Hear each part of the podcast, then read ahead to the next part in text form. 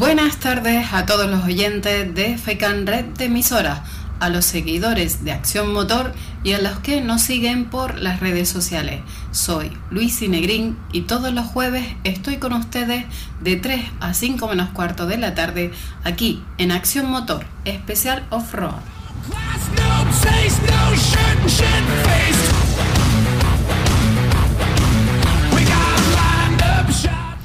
Si eres un apasionado del off-road y el todoterreno, este es tu programa. Hablaremos del Rally Dakar, de las noticias, la actualidad y novedades. Contaremos con los clubes de las islas, de las actividades que realizan y sus eventos. Hablaremos del Campeonato 4x4 Extremo de Canarias, con sus organizadores y equipos participantes les informaremos de las actividades de motociclismo off-road de las islas, del campeonato de enduro y motocross. Todo esto y mucho más los jueves en Acción Motor.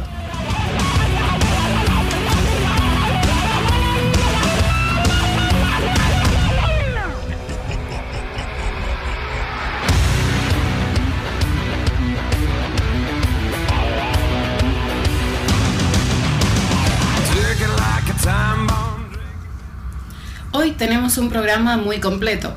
Entrevistaremos a Gerard Farrés, segundo en este último Dakar y campeón mundial de enduro. Ha disputado más de 12 ediciones del rally más duro del mundo y nos hablará de su reciente triunfo en la Panáfrica y los recientes y mm, futuros preparativos para este próximo Dakar y su carrera deportiva. Hablaremos con distintos clubes de las islas y de los eventos que realizarán próximamente. Tendremos al director general de la empresa Drag Aventuras de Madrid, que organiza muchas actividades y viajes para los amantes del 4x4. Contaremos con Emilio Neiro, reconocido mecánico canario. Le preguntaremos por las modificaciones más frecuentes de los 4x4. Tenemos unas declaraciones de Carlos Sainz hablando del próximo Dakar. Todo esto aquí, en Acción Motor.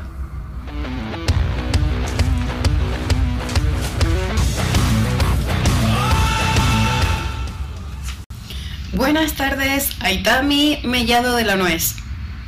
Buenas tardes. Bueno, buenas tardes. Aitami es el presidente del Club Gran Canaria 4x4 y también pertenece al Club Team Camaleón.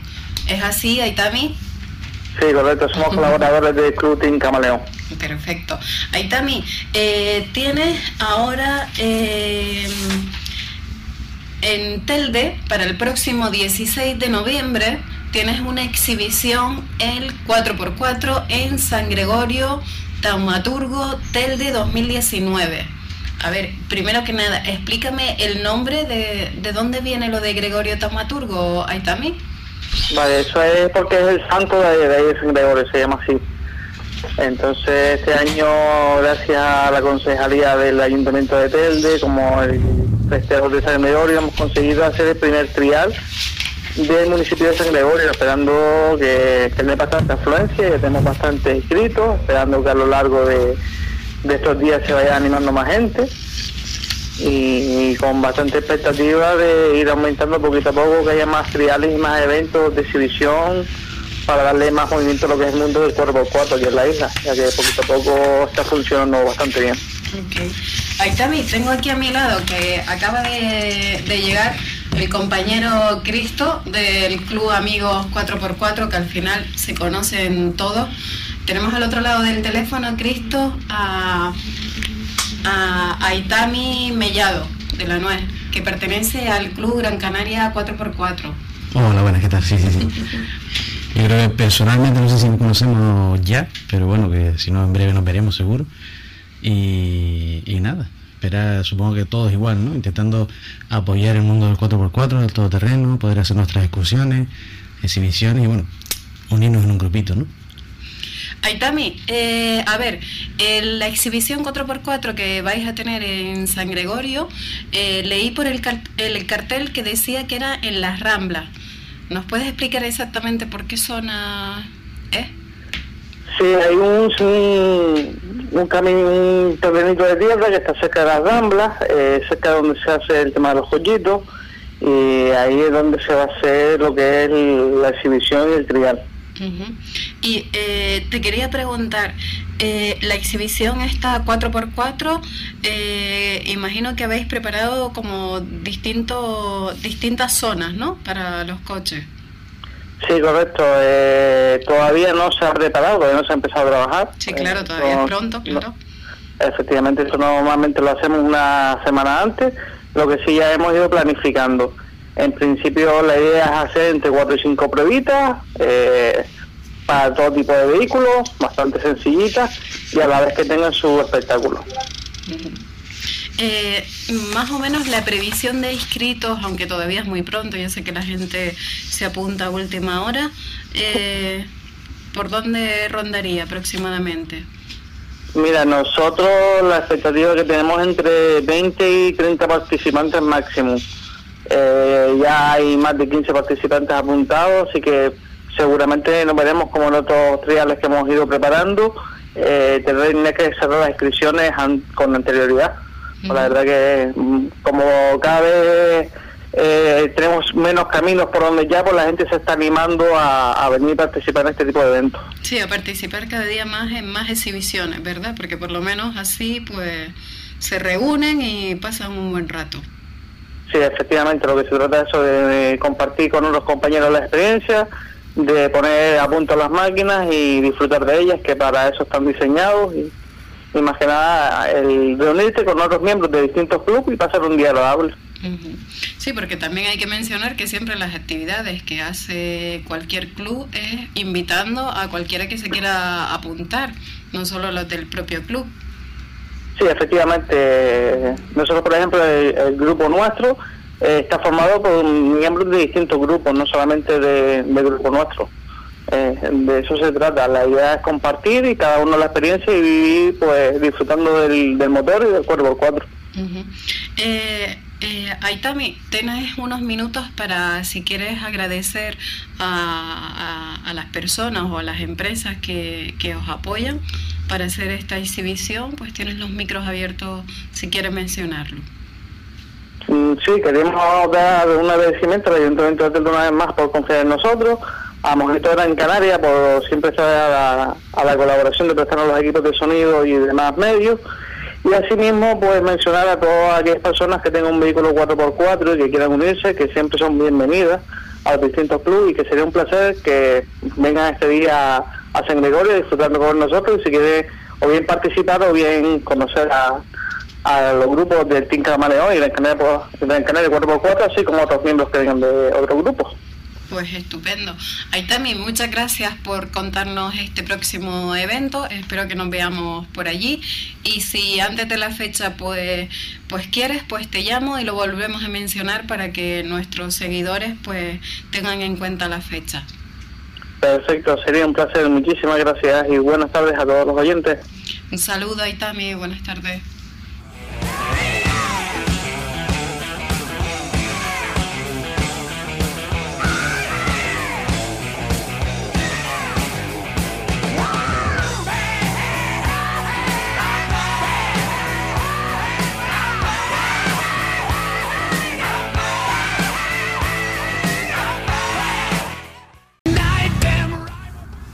Bueno, pues continuamos el programa con eh, Cristo de la Cruz, perteneciente a la directiva del Club Amigos del 4x4. Buenas tardes, Cristo. Hola, buenas tardes. bueno, aunque antes le, hice una atraco a mano armada cuando se sentó a mi lado, pero bueno, Cristo, eh, aparte de, que me encanta siempre recibir al Club de Amigos del 4x4, además amigo y cosa que te agradezco muchísimo que estés hoy conmigo. Hombre, siempre eso lo agradecemos nosotros y, yo en particular además por la colaboración que tienen ustedes siempre con nosotros y un poco por, por fomentar ya no solo el tema del motor, sino todo el tema del 4x4, que, que de verdad está siendo bastante proclamado por todo el mundo porque es novedoso novedoso, si se oye, traía estos rally de tierra, cosas así, pero el tema de 4x4 específico no se oía, faltaba ese hueco y lo están ocupando mm. ustedes, que muy bien, lo están cubriendo ustedes, mejor dicho. Pues muchas gracias por esa felicitación. Cristo, a ver, el Club Amigos del 4x4 que hace mm, igual menos cosas de lo que le gustaría, pero... Muchas menos, seguro. pero eh, ahora eh, tenemos que contar que este año, desgraciadamente, hemos tenido la pérdida de, de amigo y familiar de parte del club y esto ha ralentizado un poquito pues los planes que, que, se tenía para... Justo el mismo fin de semana que estaba el incendio, el superincendio, el segundo de ellos, el grande, el que se denomina como grande, eh, falleció Joaquín, que era un componente nuestro, un amigo de toda la vida, que llevaba también pues veintipico de años y de vez en cuando nos ayudaba. Últimamente estaba muy, muy metido en el tema y nos ayudaba a hacer los vídeos y a hacer un montón de cosas y en cada una de las actividades y eso nos ha dejado pues un poquito vamos a decir, tocados o, mm. o decanados. La ilusión la tienes, pero evidentemente esto nos ha afectado a todos un poquito. Mm. Eso y unido también evidentemente el incendio. El incendio ha sido una cosa que las ideas que teníamos para cerrar el año las hemos borrado directamente, ¿sabes? Que no... Sí. Eh, bueno, a, a, Joaquín, que seguro que nos estará escuchando, vamos, yo este, lo tengo seguro. Y seguro se está apuntando hasta en el trial de, de Y a la familia desde aquí un abrazo enorme y que lo seguimos teniendo presente. Eh, como bien dices, con el tema del incendio, pues no solo el Club Amigos del 4x4, sino otros clubes han tenido que suspender algunas pruebas, está todo un poco parado. El caso yo así más concretamente, por ejemplo, la musaraña, sé que tuvo que suspender la ruta del pino, creo que es, si no me equivoco, si no ya me corregirán ellos. No, sí, vinieron, vinieron y lo contaron. Porque coincidía justo una o dos semanas después, una cosita así. Y me parece que la van a retomar, la van a hacer a final de mes, de, noviembre. pues hablaremos con, con, el club de la musaraña, que, que son amigos del programa, y con su presidente Iván. Eh, incluso en el tema de, fíjate, y no solo eh, vamos a decir, rutas o caminos o esto, sino incluso a, el incendio ha infectado, de alguna manera también eh, ha habido muchos más daños colaterales, porque por ejemplo el rally de terror, que también fue en la reciente a la fecha, a última hora se tuvo que cambiar incluso tramos, tramos sí, por el riesgo ¿no? de, de, que se Es que la zona, incluso un mes más tarde o así, subes arriba y, y la zona todavía se palpa que ha habido un incendio. Eh, hasta hace poco olía quemado. O sea, pasabas por zonas donde olías el pino quemado y toda la, todos los arbustos. Y es, hombre, un poquito, si estás acostumbrado a ir al campo, a ver las zonas, a ver lo verde, sobre todo las zonas frondosas de Cueva Corcho, toda esa zona por ahí, que es lo más que se ha azotado quizás, eh, ahora es triste, porque evidentemente va circulando por la carretera de asfalto y ves el fondo de un barranco que antes no se veía, o sea que el paisaje ha cambiado completamente. Pero bueno, eh, aquí seguro que, que entre todos pues eh, tarde o temprano recuperaremos esa zona y lo que tenemos que hacer es que cuidar y hacer iniciativas para volver a, reactivar pues, pues el turismo, eh, incluso la, los ingresos de esos pueblos, de esos sitios. Sí, en eso consisten muchas ayudas que han habido, ayudas o iniciativas de animar a la gente a que no huyan del campo porque ha habido un incendio, evidentemente. Zonas como Artenara, Juncalillo, Fagagesto, o hay un montón de zonas, y Tejeda mismo, que son las zonas que están más así pegaditas de la cumbre, que se vieron afectadas, muy afectadas por el incendio, y que la actividad económica de esas zonas ha habido mermada durante bastante tiempo. Entonces hay un montón de rutas de moto, de coche, que lo que pretenden es subir arriba. sí, fomentar un, poco la actividad económica, ¿no? Sí. Para ayudar a, esos pequeños negocios que se han quedado ahí. Tampoco es tan desolador, o sea, a ver, hay zonas de la isla que sí de verdad son desoladores, que te dan ganas de llorar cuando pasas por ellas, pero para personas que a lo mejor no, no entendemos, no somos de medio ambiente explícito, digamos, zonas como la zona de Artenara, ves los pinos quemados, pero el pino es muy fuerte. O sea, el pino, no, la zona de pinar sigue en pie. O sea, los pinos no se suelen caer, se quedan sus hojitas, etcétera, se ve negro, pero sigue en pie. La zona que se queda limpia completamente es la zona donde hay arbustos y otro tipo de árboles que sí que sufren completamente el azote. Entonces subir arriba sigue viendo zonas verdes también y sigue disfrutando del campo. Además hay cantidad de cosas preciosas que ver arriba. Sí. Y, actividades además que están haciendo para, para, disfrutar. Hay que animar a todo el mundo a que suba, que lo vea, que, disfrute, porque eso ayuda también a subir el ánimo de las personas que viven ahí, que al final son quienes colaboran en que vuelva a través esa, esa naturaleza de revivir. Fíjate, no ha sido complicado porque por temas de trabajo, que es lo que manda, eh, había organizado para, para este fin de semana o el siguiente algo a, Artenara, pero el chico por motivos de trabajo pues no pudo, no. puede estar hoy con nosotros para informarnos del tema, pero bueno, entre todos los clubes yo sé que se informan unos a otros para... sí, bendito WhatsApp y bendito Facebook, como te digo yo, que hay veces que incluso nos, nos ocurre, o sea, a veces cuando publicamos un cartel de alguna actividad o algo, automáticamente te llega a ti mismo por otro grupo. y sí, cómo dio la vuelta, pero bueno, eso ya es el corre-corre, el boca a boca, ¿no? Que, bendita, es lo bueno. Bendita tecnología para algunas cosas, bendita tecnología. Bueno, Cristo, a ver, el próximo actividad que tiene el Club Amigos del 4x4 es una travesía que va a ser el 10 de noviembre. Cuéntanos un poquito en qué consiste la travesía, de dónde va a salir. La salida todavía no la tenemos clara. Normalmente todas las actividades que hacemos nosotros intentamos no dar muchas pistas de, de, por dónde transcurre, digamos, ¿no? Porque al final la isla es pequeña, evidentemente, y siempre hay que intentar de alguna forma que, que, que, que cada vez que la hagas parezca que es una ruta nueva, una isla nueva y un sitio diferente que no conocías. ¿no? En el caso de una travesía no tiene mucho secreto tampoco, pero bueno, simplemente es una excursión en la que los vehículos van separados en grupos de cuatro coches aproximadamente, guiados por uno de nosotros o por un comisario, que con lo cual está, es apto para cualquier tipo de persona, es una actividad totalmente familiar, totalmente básica, no es que haya que tener unos conocimientos técnicos de conducción altos ni nada por el estilo, y a cualquier persona que le hiciera falta cualquier tipo de conocimiento, pues se le explica en ese momento. Y es simplemente una ruta, una excursioncita entre todos, eh, más organizados evidentemente, donde cada uno se lleva su comida y al final pues se comparte esa comida en diferentes grupos. Nació porque evidentemente a nosotros nos lleva mucho tiempo preparar cada una de las actividades, aunque no lo parezca, y aunque la persona que participa lo disfruta en, apenas 6 o 8 horas, pero para nosotros son muchos días de, trabajo. La travesía es algo más ligero de preparar, algo más sencillo en teoría, porque al final el berenjenal es el mismo, pero algo que no tiene ni, ni, puntuación, no tiene nada, sino simplemente es convivir y permitir que las personas que vienen a los diferentes cursos que vamos realizando, otro tipo de actividades, acudan a este tipo de actividades, se suman al mundo, se suman a ese tema de compartir ese, ese, ese ocio, ese hobby que es el todoterreno y la naturaleza, y entre ellos van haciendo su grupito. Nosotros siempre pensamos que, que la gente tiene que estar en el grupito que le interesa. O sea, aquí no da igual quién es mejor, peor, ni quién hace las cosas o quién hace más actividades o menos, eso es lo de menos. Tú como aficionado a este deporte tienes que buscar un grupo de personas con el que te entiende, afina, eh, afina lo que a ti te gusta, porque hay diferentes niveles de, de 4x4, trial extremo o excursiones, o sea, hay de todo, y vas buscando tu huequito con tu grupo de amigos que después considero que debe seguir viniendo a las diferentes actividades que realizan diferentes asociaciones o incluso formar parte de ellas si lo consideras.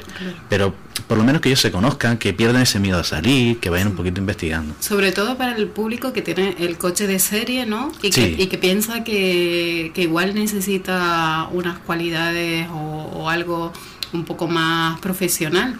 En este caso se puede apuntar a, esta travesía en caso de necesitar en algún momento concreto unas directrices, ¿no? Por cualquier tipo de información, nosotros por eso hacemos siempre que son tres, cuatro, primero por una especie de normativa, digamos, de medio ambiente, ¿no? que no, no deben circular más de tres, cuatro coches unidos en un grupo y debemos separarlos en grupitos.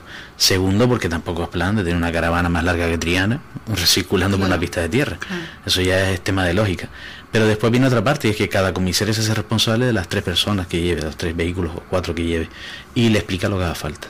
Le pone una reductora, que en muchos casos no hace falta, o en las diferentes alternativas. Algunas de las travesías ha tenido alternativas, una vía más complicada, una más sencilla, para que todo el mundo disfrute en el nivel de lo que él quiera, ¿no? Y porque evidentemente no obligamos a nadie. Pero en este caso no, en este caso va a ser una única vía, es muy sencillita y consiste en simplemente reunirnos conocer más personas, que las personas nos conozcan a nosotros y nosotros a ellos también, y entre ellos formen sus grupitos y, se aficionen a lo que a nosotros nos encanta. ¿no? Y disfrutar del, paisaje, de Después hay tiempo de más actividades y tiempo de más cosas y todo tiene que ser poquito a poco. Y... Sí, porque el, el club amigo del 4x4 eh, hace muchísimas actividades. O sea... Intentamos, como dijiste al principio, al final desgraciadamente pues, pues por tiempo, porque esto es un hobby, y, un hobby no solo para mí, sino para las otras asociaciones y grupos que hay, pues intentamos que hacerlas cuando de verdad tenemos ganas, cuando de verdad queremos, ¿no? Porque si no, se nos convertiría en un lastre y una losa y es lo que no, no, no estamos permitiendo.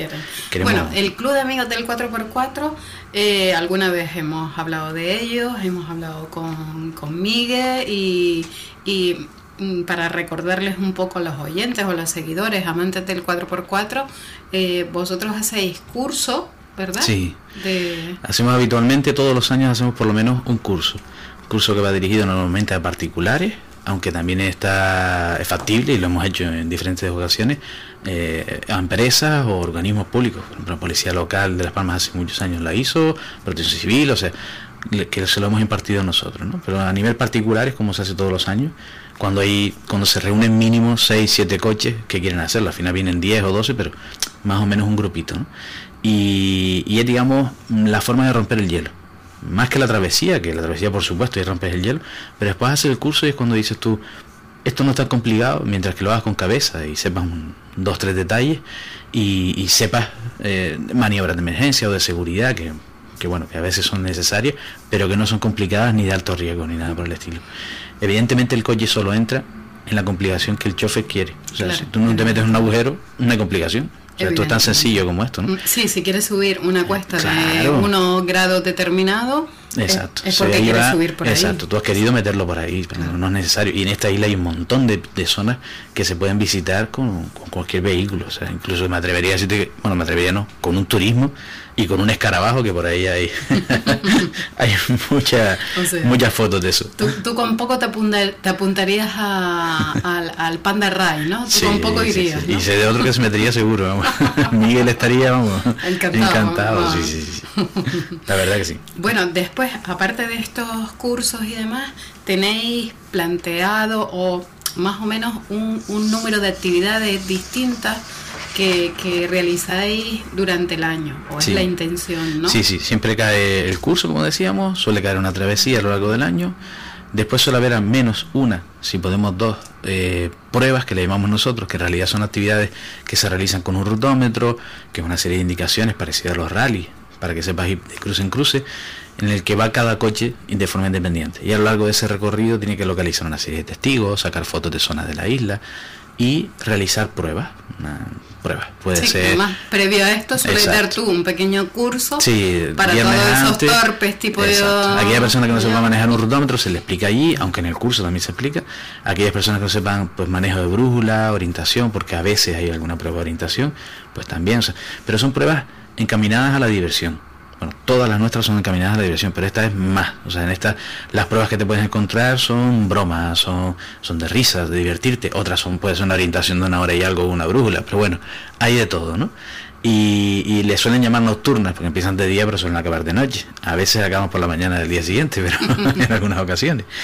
Y después pues, tenemos también lo que son aventuras. Esa sí es verdad que ojalá y podamos hacerla de verdad, porque llevo eh, publicándola o diciéndole a todo el mundo que la quiero hacer desde hace más de tres o cuatro años y el club, bueno, cuando tenga el club las condiciones adecuadas la haremos y esa sí es una actividad de aventura real, o sea, en la que no hay, por ejemplo, buscar una aceituna dentro del merengue, sino ahí hay rappel, hay canoa, hay bicicleta, cualquier cosa que se nos ocurra, pero que tenga que ver con la aventura, como un mini camel trophy, por decirlo de una forma. relacionadas con la aventura. Con el tema de aventura. Siempre todos los recorridos son por pistas de tierra normales, o sea, aquí no se sale nadie de, ni de las pistas, ni en un barranco, sino son zonas que se pueden circular, porque eso sí, la isla hay que protegerla.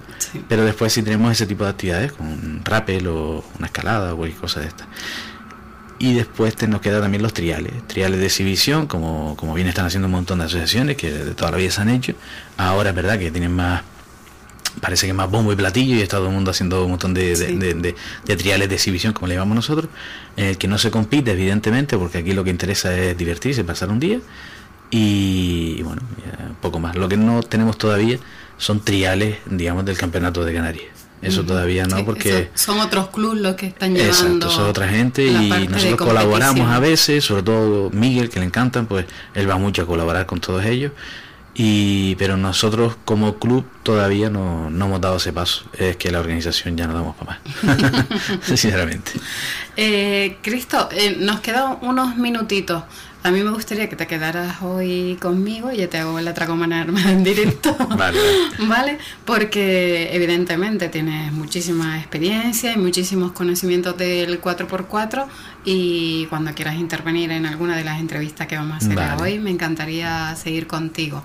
Hasta las y 35 que tenemos el bloque publicitario, yo no puedo dejar de mencionar que el Club Amigos del 4x4 eh, siempre está presente, siempre que se le llama cualquier causa solidaria. Sí, eso es lo que intentamos. Siempre tema solidario, que es verdad que con el tema de incendio al final nos volvimos locos intentando ayudar de alguna forma. No había un método claro, pero bueno, es, normal. Eh, porque no somos protección civil, porque no somos Cruz Roja, no somos nada así, ni la policía, evidentemente. Pero bueno, sí estamos dispuestos a ayudar dentro de lo que cabe. Evidentemente, siempre hay que buscar mirar dónde entran los intereses de cada persona con lo que es la ayuda solidaria, ¿no? Pero sí, y también para temas de exhibiciones en recaudación de dinero para personas que lo necesitan, que hacen diferentes eventos de tuning, de coches, de exposición. Nosotros también vamos, preferimos que sea una mini exhibición para que haya movimiento de los vehículos, pero sí, todas esas cosas sí. Siempre están presentes. Eh, también hubo un caso, ¿no? Que desgraciadamente eh, falleció, esta niña, Nira, Nira la Nira, la niña de la eterna sonrisa que le llamaban, que vive por la zona de vecindario y hace bastantes años en la barranquera de Telde hicimos una exhibición con ella, etcétera, para recaudar dinero y bueno, falleció el año pasado, creo que si no, si no me equivoco, fue el año pasado exactamente. Bueno, tengo aquí, perdón, en junio de este año no el año pasado. Sí, en mi cabeza ya no da para muchas cosas. Ya tú vas muy adelantada, pero. El año pasado fue Ildefonso quien nos dejó, me parece que fue, fue otro componente del club. Que llevamos una época que nos van tocando, pero bueno. Bueno, pero bueno, ya tenemos que seguir adelante y ellos están con nosotros y es en lo que consiste. Para esta travesía, eh, ¿con, qué apoyos contáis? Pues de colaboradores son los de, los de siempre, o sea, Agua de Terror, Euro 4x4 Parts, Modutec, eh, Acción Motor, que son ustedes, evidentemente, Caresport, Don Simón, El Ponti, eh, J. Navarro González, ZM Motor, Curioso.com y Dulcería Atlántida. Son las diferentes empresas que a lo largo del año suelen estar de alguna forma ayudándonos. Siempre apoyando el tema. Nos vamos unos minutos a publicidad y, Cristo va a continuar conmigo durante el programa de hoy.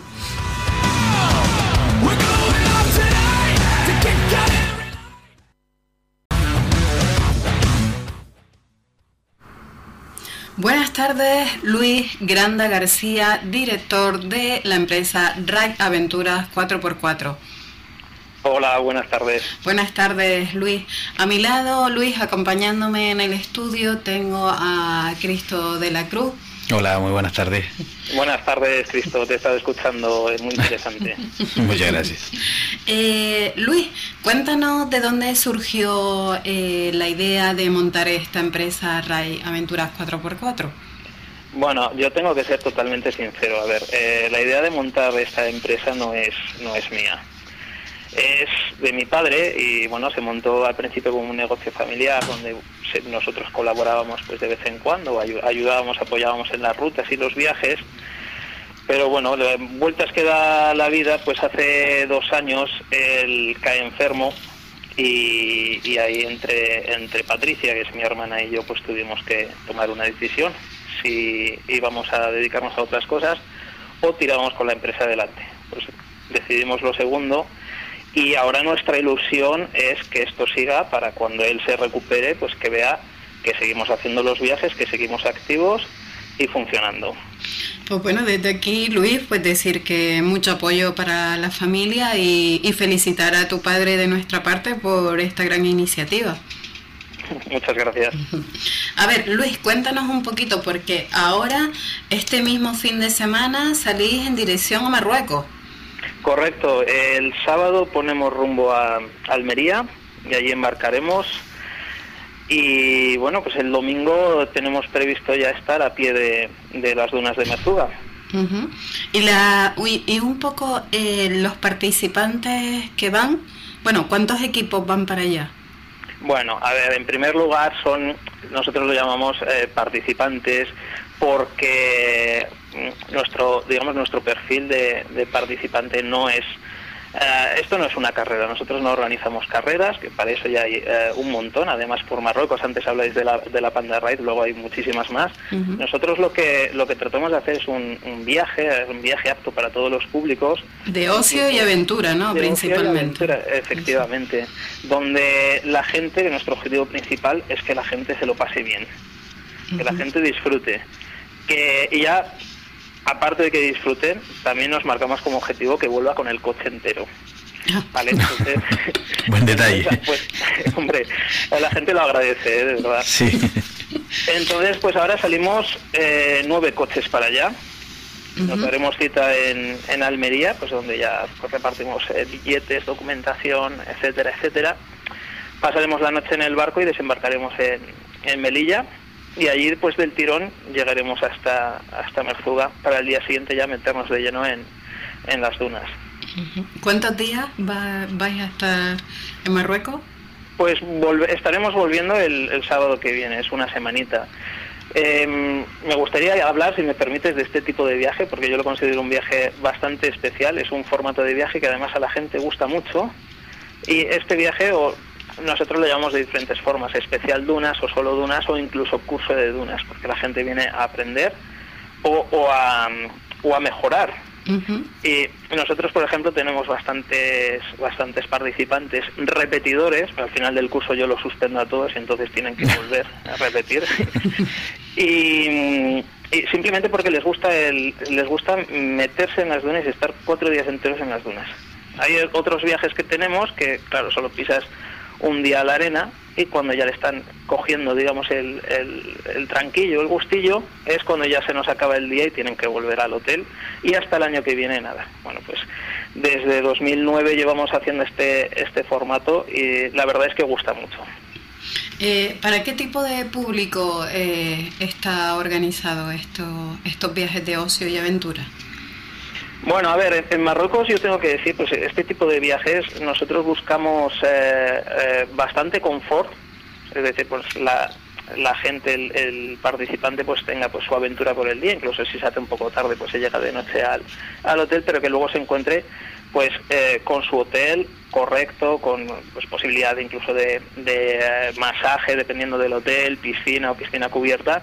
Y esto es, mm, bueno, esto gusta mucho. Obviamente encarece un poquito el, precio, pero esto gusta mucho. Nosotros tenemos la filosofía que, bueno, mientras lo haya lo vamos a usar y cuando no lo haya, como en otros viajes que tenemos a Túnez o a Mauritania, no hay más remedio que hacer acampada, que también pues es un lujo bajo las estrellas, eh, acabar la jornada, sacar las mesas, preparar la, hoguera y contar historias y batallas. Sí, la verdad que las dos opciones, eh, vamos, yo me apuntaría con los ojos cerrados, porque está muy bien esto de aventura de día y de noche, una comodidad, ¿no? En la que te puedas asear correctamente, descansar e incluso disfrutar, ¿no? De, de esos hoteles en otros países. Y, y la otra de aventura completa, pues está claro, cuando uno se mete en, en, estos viajes tan, tan de aventura, valga la, la eso, valga la aventura, vamos, por así decirlo, se vive completamente día, noche, que es un espectáculo además, pasar la noche bajo las eh, estrellas. Efectivamente, además lo que lo que decía el compañero Cristo cuando cuando estaba hablando antes eh, se forma una, una piña especial entre la gente. Esto también es muy importante, pero esto sale solo. Nosotros eh, ayudamos un poquito pues a juntar quizás a la gente al, al principio. No, no a la hora de comer no dejamos que nadie se, se, quede solo. Se monta una mesa central. Esto era lo que él comentaba pues en los cursos que ya se va conociendo a la gente, le va picando el gusanillo. Nosotros también lo hacemos en el viaje. De hecho, pues ahora tenemos un viaje en el puente de diciembre que también lo considero muy, muy especial, llevamos muchos años haciéndolo, eh, creo que esta va a ser la decimoséptima. Y, y bueno, pues en, este viaje mm, vamos un grupo, pues digamos un número medio de coches, es decir, no, no somos pocos, tampoco somos muchos, pues como la, cuando se organizan grandes eventos, pues somos entre 30 y 40 coches que ya son, y el viaje prácticamente se lleva solo, porque es gente que ya se ha conocido y ha formado el grupo y no necesitan de una... ¿Y a dónde vais en esa ocasión, Luis? De un guía detrás. En esta ocasión, pues hacemos Marruecos también. Eh, lo que pasa que en vez de hacer solo dunas, pues hacemos una, una travesía bastante interesante. Tocamos costa el primer día en, en Essaouira y luego ya nos vamos metiendo al, al interior, pues cruzando eh, el Aldas por una zona poco conocida, eh, llegamos a Tarudán, de ahí a Warsasat, luego iremos hacia el sur a, a Mahamit daremos una vueltecita por las dunas que hay allí de Erchegaga y volveremos ya pues a la zona habitual que es Merzuga pues para el último día hacer las dunas de Merzuga que eso si no lo metes pues la gente tampoco o sea, no lo perdona. Y un poco el objetivo eh, de este tipo de, de, actividades aparte de que la gente se lo pase bien y, y sea una aventura inolvidable eh, ¿qué objetivos principalmente tenéis para cada una de estas actividades? Bueno, eh, nosotros lo que lo que pretendemos también cuando llevamos a la gente que desconecten del todo. Antes era más fácil porque hace 10 años o 15 años más o menos no había internet y ahora te encuentras que en los hoteles hay mejor internet incluso que aquí. Entonces, pero bueno, nuestro objetivo es que la gente no sepa ni, ni en qué día está de la, de la semana, desconectan totalmente de trabajo y, y, no voy a decir que vuelven nuevos, bueno, vuelven nuevos eh, mentalmente, físicamente a lo mejor necesitan un día o, o, dos para descansar, porque ya sabes que estos viajes, pues bueno, eh, se hacen se hacen bastante intensos, aunque descanses correctamente, pero al final vas arrastrando y se necesita un poquito de descanso. Estos, digamos que serían los viajes de travesía. En el que tenemos ahora del curso de dunas, mi objetivo principal, ya te digo que es un viaje al que le ponemos muchísimo cariño desde el 2009, mucha ilusión y muchas ganas. El objetivo principal es que la gente eh, no le tenga miedo a las dunas. Que las respete, pero que no le tenga miedo a las dunas. Tú sabrás o habréis oído a alguien que el primer día tiene una mala experiencia allí y es una persona que no quiere volver a pisar las dunas o se pone muy tensa, me da igual que sea conductor o copiloto, y se pone muy tensa cada vez que hay dunas. Nosotros partimos de la base, partimos de cero, eh, simulamos, yo lo que empiezo sobre todo el primer día es a simular ejercicios de riesgo. Yo cojo, eh, pongo el coche en inclinado, explico que si en ese momento se frena, se ve en mi coche además cómo sí. se, se, balancea, digo esto es lo incorrecto, y luego estamos una hora, hora y media simulando que nos caemos de la duna, que el coche se nos pone inclinado y enseñamos a salir de ahí. Una vez eh, los participantes mm, bueno, asientan este concepto, empezamos la travesía. Es bien para ellos y bien para mí, porque yo puedo empezar a andar con ellos con cierta eh, tranquilidad, cuando yo ya sé que ellos van a reaccionar así. Entonces, yo podría decir que en este viaje mi objetivo es que la gente aprenda a conducir sobre dunas, que conozca su vehículo y que lo haga pues con el menor riesgo posible y mmm, intentando no romper el coche igualmente. Eh, vosotros, aparte de este tipo de viajes que has mencionado a Marruecos, también habéis organizado viajes por, por varias partes del mundo, ¿no? No solo sí. en África, sino también habéis estado en Argentina. Eh, efectivamente, hace dos años eh, pues hicimos un viaje de casi un mes, creo que eran 24 o 25 días, estuvimos en, en Chile y Argentina. Eh, otro formato de viaje, porque aquí digamos que se tiene que viajar con el vehículo propio. Una vez ya es más allá quizás de Senegal eh, o de Túnez, ya lo que lo que hacemos bueno es una gestión de alquiler de vehículos, vuelos en avión, en cierto modo pues claro, para tanta distancia pues es incluso más más, más rentable, cómodo, sí. Más cómodo para, claro, no es, es inviable meter los coches en un contenedor y esperarlos al desembarque justo que te coincida con la fecha y luego mandarlos de vuelta. Entonces, ya te digo que a partir de más allá de Senegal o de Túnez eh, hacia el este eh, y ya por, supuesto cuando hay que cruzar el, Atlántico todo es eh, a base de gestión de, de alquiler. Estamos eh, intentando que este año en agosto volver a repetir este viaje de Chile a Argentina.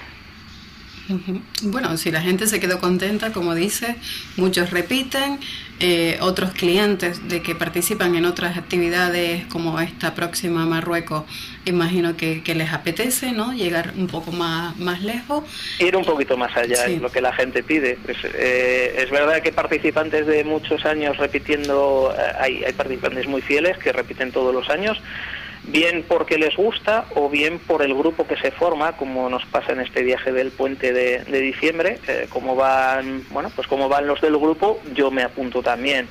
Eh, bueno, esto juega bastante a favor nuestro y que siga así eh, por mucho tiempo. También nos obliga a esforzarnos a, trazar nuevas rutas. Marruecos está prácticamente eh, todo explorado. Entonces, bueno, pues te obliga a esforzarte un poquito más, como hemos hecho en este caso. Hemos trazado una ruta muy interesante pero como tú bien dices, efectivamente la gente va pidiendo mm, bastante más. El que ha ido ya cinco veces a Marruecos quiere probar Túnez, el que ya ha probado Túnez quiere probar Argelia, el que ya lo ha probado todo, mm, bueno, pues antes cuando estaba Libia era Libia, que Libia era, bueno, mm, tuvimos la suerte de hacerlo antes de la, de la guerra y Libia es precioso y, ahora es una pena que no, que no se pueda que no se pueda continuar por ahí. Eso es un tema que, quería decirte. Eh, con el tema de seguridad entiendo que lo tenéis muy bien controlado para darle esa cobertura que necesitan los participantes, ¿verdad? Bueno, sí, aquí me gustaría hablar pues de dos, de dos temas. Eh, mm, con todo lo que ahora el acceso que tenemos a los medios, mm, tenemos una sensación exagerada de inseguridad en estos países, cuando desafortunadamente en cualquier capital europea mm, puede pasarte cualquier cosa en cualquier momento. Digo desafortunadamente porque no debería ser así. Eh, con esto también quiero decir que muchas veces los gobiernos del propio país son los que intentan eh, favorecer al turismo. Por ejemplo, pues Túnez cuando, cuando pasó todo aquello, me acuerdo que a los tres, cuatro meses teníamos viaje, eh, nos escoltó en todo momento un convoy militar, incluso con helicóptero. fíjate lo interesados que estaban en que este tipo de turismo, el de 4x4 en, este caso... Sí, en eh, reactivar el pues, turismo a Túnez después de... No dejásemos de ir, efectivamente. Luego otra cosa que me gustaría decir pues a, la gente que me esté, que me esté escuchando, que cuando, cuando salgamos de la zona de, Marruecos o incluso de Marruecos, eh, yo recomiendo, es una opinión personal, si tenemos sistemas de spot o si vamos publicando en el Facebook, es una cosa muy sencilla, mm, publicar al revés o publicar con dos días de retraso. En vez de facilitar, yo digo que no, no debería y hay más sensación de lo que hay, o sea, hay más sensación de inseguridad de la que hay, pero si nos queremos curar un poquito más en salud, yo siempre, pues cuando he estado en, en Mauritania o en Mali y gente de por ahí de la calle del hotel me pregunta, yo les digo la ruta a la inversa. Si me dicen dónde vas a ir, les digo de dónde vengo. igual de publicar y no y por favor que no se publique a tiempo real. Eh, son un par de medidas de seguridad. Por supuesto, poner en conocimiento a las autoridades y al gobierno del país que vais a estar allí, porque ellos, si les interesa eh, conservar este tipo de turismo, van a poner todos los medios para que vuestro viaje sea seguro. Pues me parece muy interesante lo que acabas de explicar porque la gente todavía no es consciente. Sí, la, verdad que sí, porque es una forma de eh, expandir todavía la recomendación de cuando te vas de vacaciones no digas dónde vas, ni digas que tu casa está sola. Pues de igual forma es, fabuloso esa idea que has dado de en pleno viaje no vayas diciendo por dónde estás pasando, porque hay sitios que son un poquito más delicados, aunque como bien dices tú, yo no tengo la experiencia, no he ido, desgraciadamente todavía no he ido a Marruecos, pero por compañeros que sí, como Miguel, por ejemplo, que infinidad de viajes, allí no ocurre nada. O sea, habitualmente te comportas normal, no pasa nada. Todo lo contrario, te enamora el lugar porque eh, es una amabilidad tremenda la que hay todas las personas que viven allí y los niños, etcétera. O sea, unas sensaciones que vives que están fuera incluso de lo que es la, la propia conducción del 4x4, ¿no? El contacto con la sociedad allí es muy directa.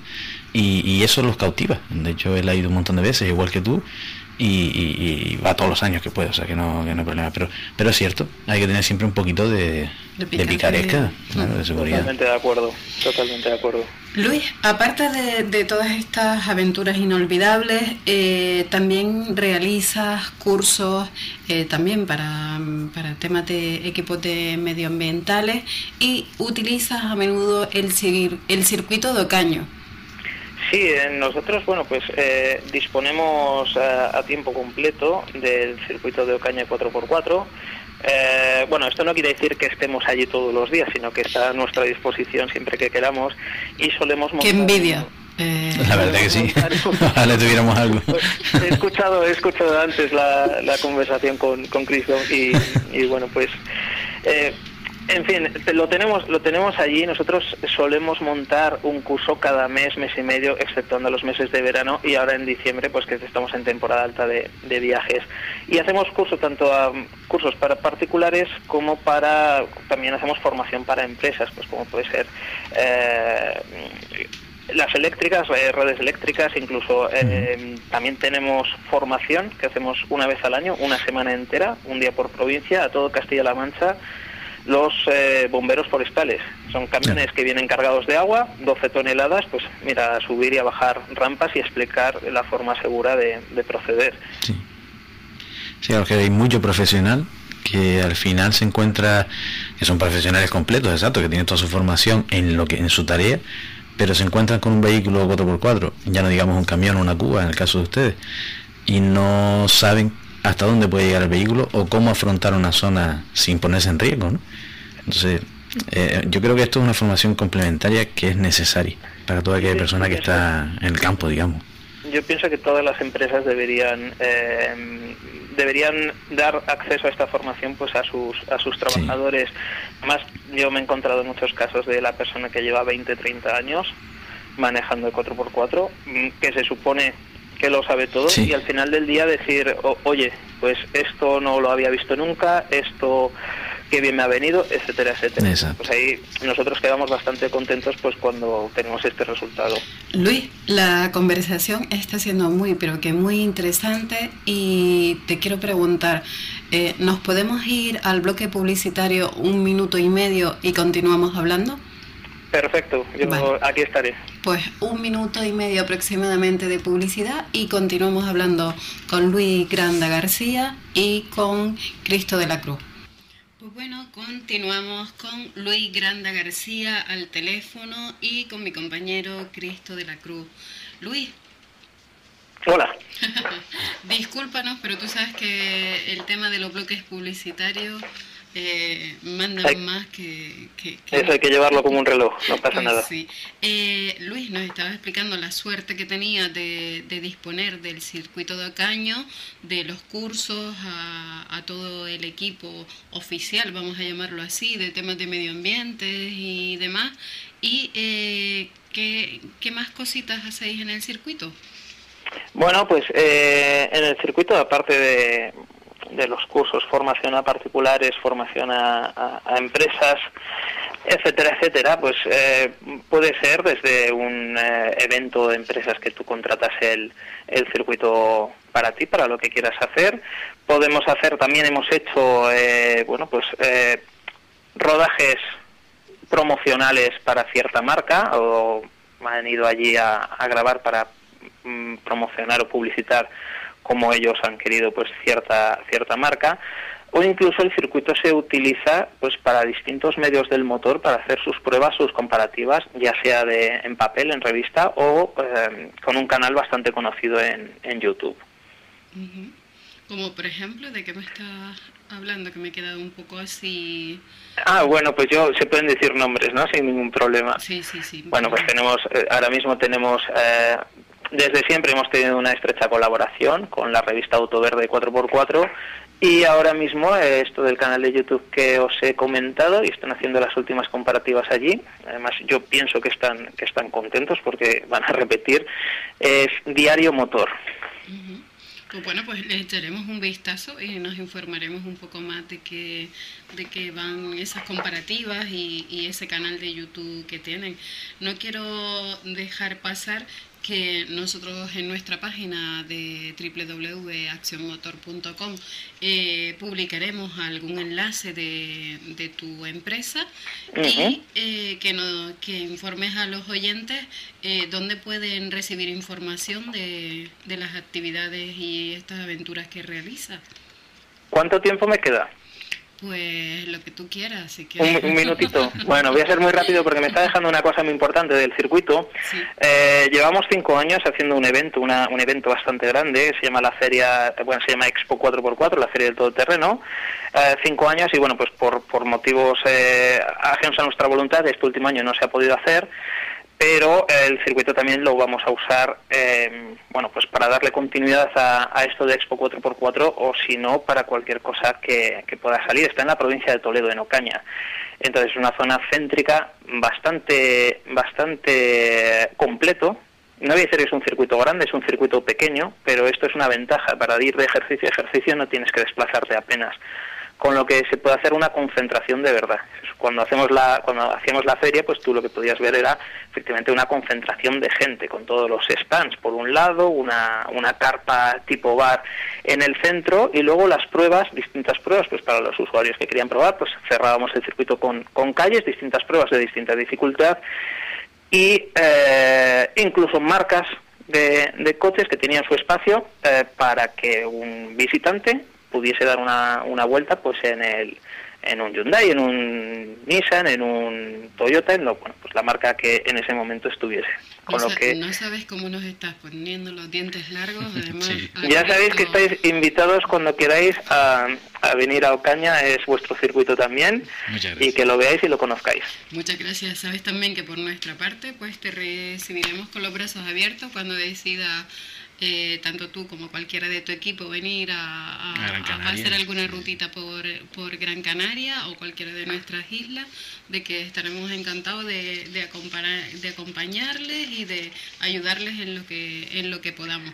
Pero esto de la Expo 4x4 nos pone los dientes largos, mm, es, un super evento el que podéis organizar ahí, tenéis todo lo necesario para hacerlo. Lo más importante que es el terreno, o sea, disponer el terreno, instalaciones en las que puedas hacer con tu vehículo y no tener problema ninguno, la verdad que eso es un lujo, Efectivamente. Bueno, pues y, y, nada, me dijiste que podía promocionar un poquito ahora la página web, así de forma muy, muy rápido. Sí, como tú no, no, sé si me has dicho eso. Eh... No, no, no, sí, sí. Vale, perfecto, pues siempre, bueno. Para... Siempre lo, lo, indico porque los oyentes que nos escuchan dicen, oye, pues que mm, me resulta curioso, oye, yo tengo unos familiares en la península que hacen esto, o no había escuchado hablar de esta actividad en concreto, pues, ¿dónde me puedo informar? Pues... Bueno, pues mira, es, es muy fácil, www.rideaventura4x4.com. ¿Vale? Próximos viajes que tenemos, interesantísimos, el puente de la Inmaculada, interesantísimos, pasamos fin de año ahí en Marruecos, es un viaje muy relajado, muy distendido, donde lo pasamos muy bien, mezclamos un poquito de dunas, y el siguiente que tenemos, que es eh, super viaje para quien quiera juntar los dos, se puede quedar después de fin de años hacer un especial Dunas de Reyes. Ya son 14 días ahí en Marruecos, fabulosos. Ah, unas buenas vacaciones. Oye, si queréis vosotros, ya sabéis, si tenéis eh, todo terreno. Eh, Cristo, ¿tú habías dicho que no habías estado nunca en Marruecos? No, no. Yo, yo creo que va siendo el momento. ¿eh? sí, vamos a ver. En eso estoy hace muchos años, pero bueno, hay que esperar el momento. Bueno. Oye, Luis, muchísimas gracias por estar esta tarde con nosotros, contarme esta fabulosa empresa que tienes y cuando quieras eh, tienes nuestro contacto para, para seguir eh, hablando de este y de otros proyectos y espero que seguir hablando en breve contigo. Muchísimas gracias a vosotros, la verdad ha sido un rato fantástico y, y espero que me llaméis más veces. Por supuesto que sí. Pues Luis, un saludo muy grande. Un saludo a vosotros. Hasta luego. Hasta luego, buenas tardes. Buenas tardes, Noah Brito Llanes. Buenas tardes. Pues bueno, Noah Brito Llanes es un compañero, amigo del 4x4 de la isla de La Palma. Muy buenas tardes. No, a mi lado tengo a mi compañero Cristo de la Cruz, que también pertenece a uno de los clubes más conocidos de aquí de Las Palmas de Gran Canaria, del el club amigo del 4x4. Para hacer alguna cosa que yo no te pillo, tengo a un entendido a mi lado. A ver, Muy bien. no aficionado, no aficionado. Noah, eh, ¿tienes previsto para el 16 de noviembre? Eh, una exhibición 4x4 o, mm, bueno, exhibición, sí, vamos a llamarlo exhibición. ¿verdad? En el barranco de la angustia eh, en la isla de La Palma por la zona de Tazacorte. Sí, sí, sí. Perfecto. Explícanos un poquito, Noah, ¿de dónde surgió la idea, aparte de, de que eres un amante del 4x4? La idea, la idea de esa prueba se aprueba hace años, pero bastantes años, porque la misma foto del cartel tiene ya 23 años, o sea, esa prueba se hacía hace un montón de años, la dejaron de hacer por temas de, de permiso y como que lo habían complicado, que dieran permiso para poder circular por el barranco y demás. Y claro, hay mucha gente de la isla y de fuera que conoce el barranco y están entusiasmados en hacerlo y pues nos movimos y demás a ver el tema de permiso. Conseguimos un permiso a través del Consejo Insular de Agua, que se lo agradezco la verdad, para poder circular por dentro del barranco y a partir de ahí pues organizamos la prueba para, para poder hacer ese barranco que la gente la verdad lleva tiempo esperando. O sea que en sí los que se inscriban eh, van a poder disfrutar de, de esa pista que está dentro de ese barranco, ¿no? Para llegar de un lado a otro. ¿Es Eh, así o...? Pista, pista no, es puro No, pista, barranco. Es puro barranco. Puro barranco, Sí, eso es, es más bien para vehículos. extremo. Exacto, vehículos que saben perfectamente dónde se van a meter. O sea que... No son de serie, como te está diciendo eso, son vehículos extremos y, Vehículos extremos. y es impresionante. O sea, Sí. ver Sí, cómo sí. van evolucionando los vehículos, superando los diferentes obstáculos, bien sean piedras, paredes, etcétera Y a base Sí, de hay winches, escalones, entiendo, ¿no? Porque incluso, yo- incluso mucho un escalón que mide unos 3 metros, donde hay que subir base de winche y... Eh, es trabajo espectacular. puro y duro ahí con el coche. Sí, y es lo, lo que más sudan son los copilotos. le toca cargar con el ancla, ¿no? Sí, sí. Va a ser. Y no, hay, hay bastantes aficionados y con este tipo de, vehículos ahí en, en La Palma. Pues te digo, eh, aquí hay un, un- tenemos un grupo de WhatsApp en La Palma, que hay en el grupo unos setenta y pico personas, setenta y pico personas, vehículos preparados, cuatro por cuatro, pero a la hora de participar y demás, mm, somos menos. Mm, Solemos juntar a lo mejor unos 20 coches, cosas así. Por ejemplo, pruebas que se realizan aquí, como la salamandra, que es bastante conocida en el municipio de Punta Llana, eh, es más la gente que viene de Tenerife, Gran Canaria, que incluso los participantes de aquí de la isla. Sí, la verdad que bueno. esa, esa prueba, ahora que lo dices, es bastante... Sí, a través de, sobre todo a través de Melo también, que suele ir para allá todos los años. Sí, de nuestro... Sí, sí, esa prueba la gente también la espera mucho y sobre todo gente de fuera porque es una zona que es bastante bonita, el rutómetro que hacen es espectacular y, y es una prueba bastante bonita también. Bueno, entonces partís desde aproximadamente desde la playa del, del puerto de Tazacorte Sí. hasta la charca de la viña. Sí, eh, eh, así se llama esa zona, la cerca de la viña, que va siendo prácticamente ya la caldera de Taburiente por donde por donde saliríamos ya con los vehículos a carretera. Está impresionante. Son unos cuatro kilómetros por lo menos de, de barranco, puro barranco, no hay pista ni, ni nada, puro barranco. Sí. No, yo te quiero pedir que por favor, cuando, aunque hablaremos antes de, de esta prueba, que no dejes de enviarme fotos impresionantes que vais a sacar en, eh, ese día. O sea, que por favor Sí. me envíes alguna foto para, para publicarla también nosotros y que los seguidores pues vean, pues vean, pues, oye, cómo ha sido este esta este exhibición que vais a hacer en el barranco de la, de la angustia. Eh, Noa, ¿quieres agradecer a, a, a las autoridades o a, o a algún algún patrocinador, algún amigo que te haya principalmente echado una mano para sacar esto adelante? Bueno, agradecimiento, todo eso lo hemos movido entre yo y Jesús, que pues es una gran amistad mía. Y darle las gracias a Francisco, que ha sido la persona que dentro del Consejo Insular de Agua ha movido todo para, para que saliera ese permiso adelante y no hubiera ningún, ningún problema. Además no hemos tenido ayuda por nadie más, sino nosotros y, y ese señor que es el que nos ha hecho el tema del permiso y demás, patrocinadores y eso, la verdad que no, no tenemos nada.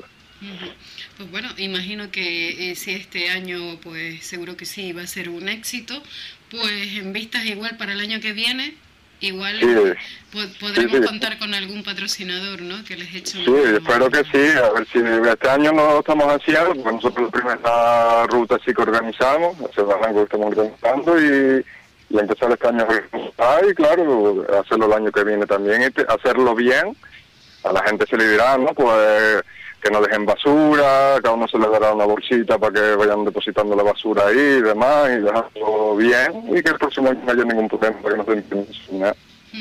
Ese es un llamamiento que se hace, pero bueno, que todos sabemos que al final el que sí es amante de verdad del 4x4, eh, eh, esa prioridad la, la tenemos todo, la, Sí, la tenemos sí. todos, mm, la sabemos perfectamente. Y el público que pueda asistir o, o quiera acercarse, pues igual, que respete que respete el medio ambiente y que respete también las directrices que la organización le, les va a dar, ¿no? Para que puedan disfrutar de, de un día de espectáculo. Eh, Sí, sí, lo Noa, principal es No sé si, si, quieres mencionar algo más eh, en estos minutillos que nos quedan. Bueno, pues más o menos lo hemos hablado todo, el tema que nos comentaste antes de fotos y demás, por eso no te preocupes, que yo principalmente de fotógrafo y a sacar vídeos porque mi vehículo no va a salir para el día 16, o sea que más... Tienes que tener un, un, vehículo de estos a lo bestia, ¿no? Seguro. Sí, yo tengo un Suzuki Samurai y está preparado para eso también pero estoy haciendo una preparación, cambiando diferenciales para ponerle uno de Nissan y lleva trabajo y para el día 16 no va, no va a Durante el programa de hoy hablaremos también con un mecánico muy conocido aquí en, en nuestra isla, que, que, quiero yo preguntarle algunas cositas de las preparaciones estas que a ustedes les gusta tanto. A ver si así voy cogiendo yo conocimiento de un poquito de... Eh, a mí me, encanta también, yo, digo, yo con Jesús, que Jesús tiene un taller, nosotros no hacemos preparaciones de 4x4 y nosotros nuestros coches los trabajamos nosotros y los preparamos nosotros. Pues me encantaría también un día, si, si le viene bien, hablar con Jesús y que me cuente también pues qué es lo que habitualmente le piden los, los amantes del 4x4 para modificar el coche. No, muchísimas gracias por estar con nosotros y seguimos en contacto. Ok, perfecto. Hasta luego, buenas tardes. Bueno, chao. Tenemos al teléfono a Emilio Aneiro. Buenas tardes, Emilio. Buenas tardes. Emilio, tengo a mi lado en el estudio, tengo a Cristo de la Cruz que pertenece al club amigo del 4x4. Hola Emilio, ¿qué tal? Bien. Hola Cristo, ¿qué tal? eh, Emilio, a ver, para presentarte como Dios manda. Emilio Aneiro es un mecánico muy reconocido de aquí, de la isla de Gran Canaria, conocido por todos los amantes del 4x4. Y lo que es el César es del César. Bueno, si lo dice. El César, tiene muchas más cosas, ¿eh? Tiene más cosas, ¿no? Sí, sí, muchas más cosas. Una persona excelente y además aficionado y amante del 4x4, de la aventura y de, y del, de la amistad. O sea, de verdad, un, de verdad un amigo del 4x4, sí, de verdad. Oye. Me sonrojo. Nada, ya nos tenemos los besitos después. bueno, Emilio lleva más de 20 años eh, dedicándose a la mecánica y ligado con el mundo del 4x4. Y yo quería preguntarte un poco por los conocimientos que tienes, Emilio. Entonces, eh, yo quería preguntarte, como mecánico, eh, las modificaciones más habituales en los 4x4, imagino que, que van desde algo sencillito hasta modificaciones en plan bestias, ¿no?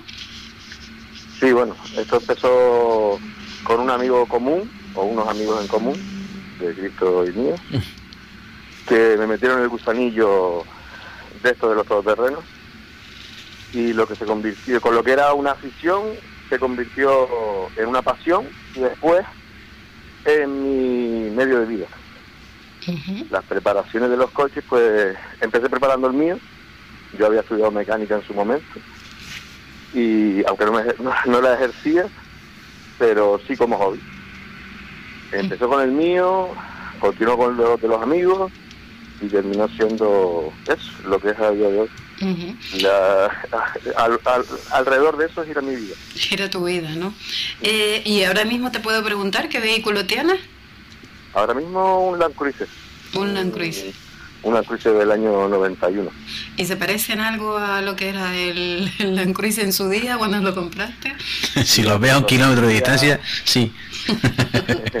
la carrocería tiene, tiene todavía la carrocería, aunque haya sido un poquito retocada o recortada por algunos sitios y modificada, y tiene su chasis. Luego, de ahí para abajo eh, se ha modificado y tiene su motor. El motor es el original. El original. sí, digamos que lo, ve y es un Land Cruiser. Se ha modificado un poco, pero bueno, sigue siendo el mismo Land Cruiser que se vendió hace 28 años. Eh, ¿Alguna vez has competido, has competido, Emilio, o te has metido a hacer alguna prueba? Sí. Desde que empecé con esto, con los amigos, pues empezó la afición y parte de la afición fue eso, empezar a ir a triales de copiloto, luego exhibiciones de piloto con mi propio coche Eh, ya luego se empezó a poner más seria la cosa, participar en alguna competición o selección para pruebas fuera y ir a Marruecos a competir también he ido. ¿En qué pruebas has participado en Marruecos? En Marruecos en la Outback Challenge, que es una prueba australiana que se empezó a hacer en Marruecos, un homónimo de la prueba australiana, eh, estuvo un par de años haciéndose, pues para allá fuimos a, probar, a probar la, esa experiencia de competir en, en un país como Marruecos. Y nada, todo, toda una vivencia, ¿no? Fatal. sí, toda una vivencia. Se rompió el collar allá. Bueno, nos vinimos, un poco decepcionados porque no pudimos participar en la prueba como hubiéramos querido, pero bueno, una experiencia más. Una experiencia más, ¿no? Y también cosas como mecánico a tener en cuenta, ¿no? Para, para otros amigos que se dedican a hacer estas aventuras, ¿no? De todo aprende. Claro que de todo aprende. De todas las experiencias aprende algo. Emilio, quería preguntarte para que los oyentes, como en mi caso, pues ir conociendo un poquito más, eh, ¿desde qué modificaciones básicas son las más frecuentes hasta las modificaciones más bestias? Mm. Bueno, a esto siempre la gente empieza porque ha visto un coche elevado, porque quiere tener el coche diferente a los demás. Y suele empezar por un neumático un poco más grande, más adaptado a todo uso, mixto, o ya mucha gente también pide ya neumáticos de taco. Eh, elevar el coche 4 centímetros o 5. Y a los 6 meses les parece el coche pequeño, les parece el neumático pequeño, todo les parece pequeño, quieren un coche más grande todavía y ya nos vamos a empezar a, en cuanto se aumenta demasiado el tamaño del neumático, ya hay que empezar Emilio, me acaba de, me acaba de decir el, el, técnico, eh, Gregorio, me acaba de decir, dice, como las operaciones de estética, o sea, empiezan poquito y... Sí, es un enganche, sí, realmente es un enganche. La, yo creo que el 80 o el 90% de la gente que prepara un coche no lo quiere para hacer todo terreno puramente. Lo quiere porque le gusta la estética, la estética aventurera de un coche, de un todoterreno de un bestia, ¿no? De un coche bestia, por así decirlo, ¿no? A todo el mundo le gusta tener algo diferente. Es muy parecido al tema del tuning. Que mm. los coches, que se le ponen llantas. Pues esto es muy parecido. A la gente le gusta ver un coche muy bruto y muy así agresivo. Y diferente. Luego hay gente, de toda esa gente, hay algunos que se aficionan también a usarlo y otros que, no, que simplemente por estética. Y ahí viene eso. Y también, claro, lo que pasa es que todos estos cambios o todas estas modificaciones eh, también tienen sus limitaciones en la cuestión de circular, ¿verdad? Que es un, problema, ¿no? Claro. claro, Aquí la ley en Europa cada vez es más restrictiva con respecto a lo que permiten hacer en un coche para circular. Ahora mismo hay, se hacen muchas pruebas de ensayos para poder legalizar coches, cada vez es más caro legalizarlo y ya es una afición cara, porque el tema del todoterreno, sobre todo eso, preparar un coche es caro. Entonces, la ley te permite hacer muchas cosas, siempre y cuando eh, todo vaya con una seguridad, y de eso se encargan ellos, de hacer esas pruebas para ver que el coche sea seguro. El límite realmente hay una normativa de altura, de alturas máximas, sobre todo en la parte trasera del vehículo, para, para que no se empotre un coche si tiene una frenada de emergencia, no se te meta debajo, igual que un camión. Es la misma normativa que un camión.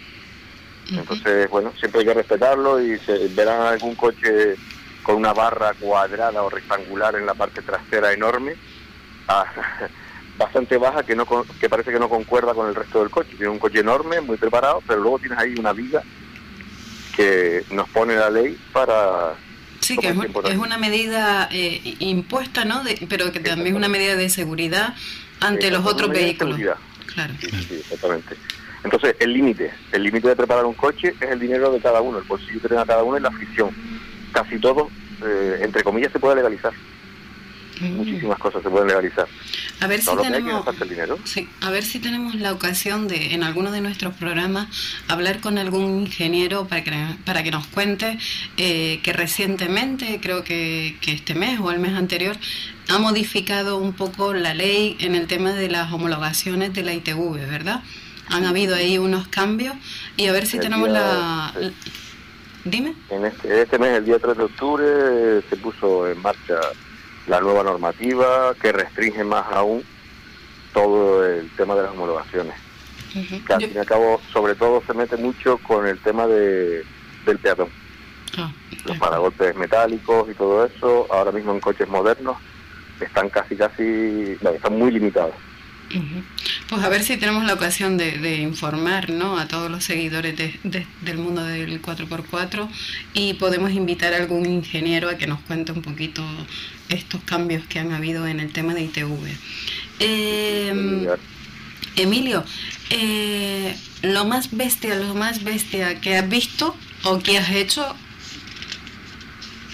Lo más bestia que he hecho ahora mismo mm, es eh, el coche de un cliente que se está legalizando ahora con neumáticos de 40 pulgadas, que es, por decirlo así, el neumático más grande que lleva un tractor. Un metro aproximadamente de diámetro, un metro y poquito. Vamos, 10 centímetros más que el tuyo, ¿no? ¿Eh? 10 centímetros más que el tuyo. Sí, el mío también está ahí en esa... Bueno, una época que estaba exagerado, ¿no? Ahora mismo está con 40 también, con neumáticos de 40 y, y también en proceso de homologación, que es la parte más complicada de todo este tema. Pero bueno, sí, el tipo Bigfoot, lo que se ve en las películas, pues así, una cosa parecida pero por la calle. Sí, bueno, ahora tenemos aquí en la isla, nos están visitando los de los de Mototrans, estos, Sí. con el evento este de, los de los coches radicales estos que saltan y aplastan otros y Sí. de, de ese estilo me estás hablando, ¿no? Para que Sí, nos hagamos una idea. me- Exactamente, es una cosa parecida, las ruedas no pueden ir por fuera de la carrocería, hay unas normas que hay que cumplir, pero sí, sí, sí ruedas muy grandes y coches muy grandes. Emilio, eh, me encantaría un día eh, poder conocerte en persona y que con otros amigos, pues eh, con Cristo, si, si me deja que lo retenga aquí otro día, eh, hacer una tertulia así entre amigos del 4x4 que, que la verdad que será muy interesante para los oyentes como para mi equipo, pues saber y, y- y que cuenten batallitas y que nos digan cositas que a veces se cortan un poco en contar, ¿no? De, de, de- de las modificaciones estas que le hacen a los coches, estos tan espectaculares. Sí, sí, sí, algún día. Algún día. Hombre, hay que decir que, me- que Emilio, No soy persona que Eh, mucho. de contar mucho, ¿no? Pero Emilio, aparte de, de excelente mecánico, preparador y dar mil ideas y mil consejos, eh, como compañero de aventura, vamos a llamarlo así, o de amistad, o de colega, o de salir a una ruta y sentirte a gusto con él, eso desde el primer momento. O sea, eso, eso te lo digo sinceramente, desde los años que lo conozco, que no son 20, son 8, será, una cosa así más o menos. Sí, contigo. Pero te sientes como si lo conocieras de siempre y, y da gusto salir de ruta con él. ¿eh? Bueno, yo creo que. No sé, eh, cada uno es como es. No, pero sí, sí, sí es verdad, contigo la gente se siente muy a gusto, muy seguro, incluso a veces que has colaborado con nosotros, que te hemos dado un grupo de gente que a lo mejor no, no, no tiene experiencia alguna, y en ese sentido eres fabuloso. El carácter que tienes, la experiencia y los conocimientos, eso es invalorable. Emilio, muchísimas gracias por estar con nosotros. Ojalá pues te haya gustado este ratito hablando con nosotros y, y podamos disfrutar de ti, de, tus conocimientos otro día. Muchísimas gracias, Emilio. Muchísimas gracias a ustedes. Venga, Bueno, hasta luego. Buenas tardes. saludo a todos. Pues bueno, vamos a continuar estos minutos que nos quedan antes del siguiente bloque publicitario, pero antes de dar una de las noticias me gustaría desde aquí eh, agradecer una vez más a nuestro amigo común Miguel, que, que al final eh, parece que trabaja para el programa Acción Motor, porque es el que a, a la sombra gestiona muchísimo eh, entrevistas con amigos y todo el mundo lo conoce. Todo el Sí, mundo la lo conoce. que Miguel es otra eminencia del 4x4, yo tengo el lujo de conocerla hace muchos años Sí. Y es fantástico. Y desde aquí yo no quiero dejar pasar la oportunidad de, de- de darle las gracias y, y felicitarlo, porque al final eh, es felicitarlo, porque si no fuera el tipo de persona que es, no tendría ni tantos contactos, ni tantas amistades, ni, ni tantas aventuras a sus espaldas, que también hay que decirlo. Bueno, pues voy a continuar y les quiero hablar de la marca Hammer, ¿vale? El popular Hammer podría revivir en formato de coche eléctrico de la mano de General Motor, eh, la compañía que se plantea entrar en el mundo de los coches eléctricos fabricando vehículos de gran tamaño. Parece que este mercado está llegando poco a poco a Estados Unidos, donde llama la atención como el americano atiende rápido a la fabricación en masa del coche eléctrico. De esta manera, entre los planes de General Motor, perdón, de General Motor, destaca fabricar vehículos de gran tamaño con tecnología eléctrica, algo que llevaría a cabo en su planta de ensamblaje de Detroit. De, haberse, de hacerse esto realidad, los rumores apuntan a que el proyecto más destacado de la marca sería el de revivir a la marca Hammer. Ha anunciado que entre los planes de la financiación de la empresa destaca una inversión para los próximos cuatro años de más de 7,7 mil millones de dólares. El denominado Hammer H1 tendría 500 caballos y sería lo que siempre ha sido, es decir, un símbolo de exageración. Eh, hecho en coche. Se trata de vehículos todoterrenos con un tamaño y presencia imponente y cuyo objetivo es el de poder pasar sin problema por cualquier parte. ¿Qué haríamos tú y yo con un Hammer? Venderlo y comprarme un Suzuki. no, bueno, pero, es verdad que es una maravilla impresionante. Hombre, es una. Hablábamos antes de brutalidades, pero esto es una exageración. Esto es un coche de serie que, dicho claro, aquí en Gran Canaria a lo mejor no cabía en la mitad de las pistas que tenemos. Pero sí, es una exageración y, porque viene preparado ya de serie con Pero las pistas, pero tampoco por el asfalto, o sea, porque no, esto, no, eso las dimensiones... Carril, eso se ocupa en carril, imagínate yendo, no sé, por las tederas con ese coche o arriba yendo por la zona de Fagagesto en curvas, o sea... Eh, casi inviable, ¿no? Sí, sí, sí. Ahora, el, amigo eh, de La Palma que se lo lleve al barranco allí Yo en el barranco en Hammer no, lo termino de ver. y en ese barranco, no sé, lo veo aparcado abajo. Pero sí, por ejemplo, Luis, con el que estábamos hablando antes, en uno de sus viajes a Marruecos, etcétera, en Duna. Bueno, en Duna quizás es un coche pesado, pero, pero para tema de amplio, de terreno amplio, de pistas largas, etcétera. Sí, o del circuito, de circuito, de caña que nos decía Luis. Que cada coche, y de eso es el tema de Emilio, cada coche se prepara según el gusto del piloto. Hay vehículos, hay personas que le encanta un Suzuki, Samurai, una cosita pequeñita, etcétera, que después van transformando, y otros que les gusta el Hammer. Pues bueno, nos vamos un minutito a la publicidad. Vamos a continuar el programa, ya nos queda poquito para llegar a las 5 menos cuarto de la tarde y quiero ponerles una entrevista de Carlos Sainz hablando del próximo Dakar 2020. Bueno, pues esperamos una carrera como siempre es el Dakar, dura, ya lo han advertido. Yo creo que la filosofía del Dakar, de ir a un país más, más desértico, como pueda ser Arabia Saudita, pues va a ayudar a, recuperar esa filosofía del Dakar.